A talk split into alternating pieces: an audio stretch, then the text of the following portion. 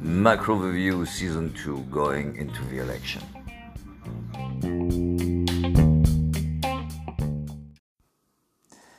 Markets uh, in uh, three words back to fundamentals. Uh, indeed, markets have been way too political uh, recently. It's high time to switch to more uh, objective uh, developments. Um, as far as the political scene is concerned, we have concretely shifted from sheer uncertainty to simple lack of certainty. In other words, um, the most by far likely scenario is now that we have um, Joe Biden as president elect and a split Congress, which markets like because it means that you will have a less abrasive style diplomatically and socially, and at the same time, uh, current policies will be maintained and haven't they been market supportive. Um, but then again, we'll, we'll see the situation remains ambiguous regarding Congress, and this is an important um, part of the equation. Uh, the scenario of a split Congress will only be known for sure when we have the result of the runoff election for the two strategic now uh, Senate seats in Georgia, and this is uh, this will happen in 2021 on, on January 5. So um, probably um, you know nothing certain by then, and and and then again the, the, Congress part of the equation is is at least as far as important for markets as the presidential parts. Uh, meanwhile, fundamentals remains excellent. That's that's the bottom line, both from a macro and, and micro perspective. Uh, and, and markets will probably focus a lot more on that in the very near future.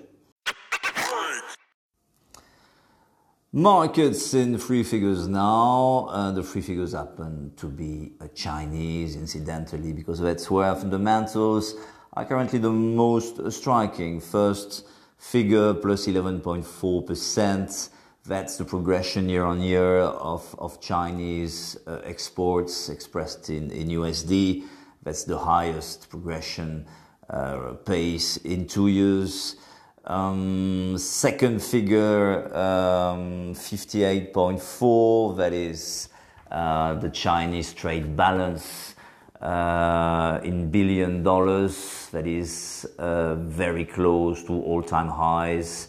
So, no real comment on that. And again, just shows uh, how, how strong the cyclical um, powerhouse uh, is, is, is now. Um, and, and third figure, uh, which is more or less a result of the, the, two, the two others, uh, 655, that's where the yuan has been trading uh, this morning. Uh, remember, we, we were at 670 not, not long ago.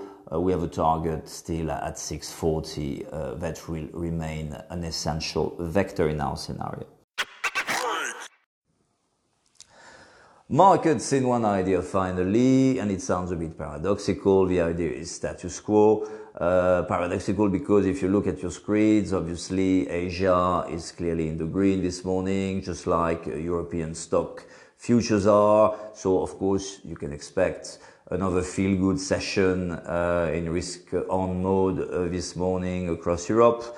But at the end of the day, are things really brand new uh, following the latest political development stateside? Maybe not so. If you look at uh, the US 10-year notes, after all, it has been ranging uh, between 0.72 and 0.92 over the last few sessions. It is currently 0.82%, so spot on the middle of the recent range. Doesn't show a clear direction, and, and, and it probably underscores the fact uh, that then again, status quo may dominate for a while, uh, which is not a new paradigm, right?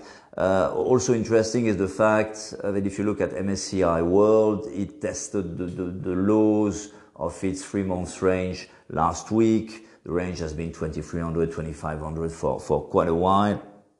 We are now back to the top of this range, uh, uh, 2470 in the last metrics. So it's not like we have broken anything uh, on, on any side yet. still range trading scenario.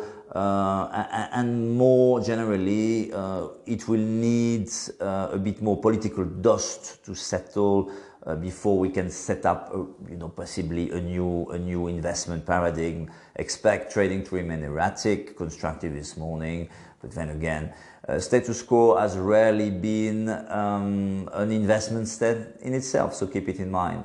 Best of luck. Best of luck to you, and, and talk to you soon. Stay tuned.